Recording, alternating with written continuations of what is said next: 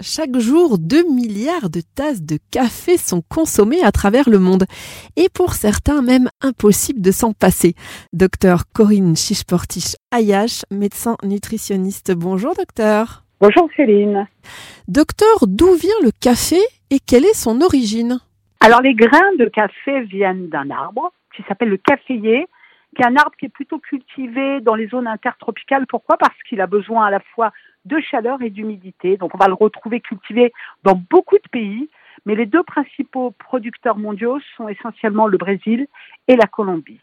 Euh, on va avoir deux types de café. On a plutôt le Robusta. Le Robusta, c'est celui qui est fabriqué plutôt en Afrique et en Indonésie, tandis que l'Arabica est surtout euh, issu ben, d'Amérique du Sud, comme on vient d'en parler.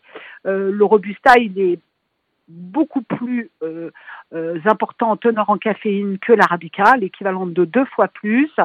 Et d'ailleurs, euh, le Robusta, finalement, il va représenter 75% de la production mondiale. Alors, il est récolté, ces petits grains sont récoltés, c'est après importé en France, et en France, finalement, il va rejoindre des usines pour une étape clé dans la préparation du café qui s'appelle la torréfaction.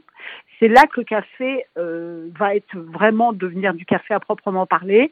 C'est durant cette étape qu'il va à la fois modifier sa couleur, mais il va modifier aussi euh, finalement sa saveur. C'est là où toute sa saveur va être développée au contact de la chaleur.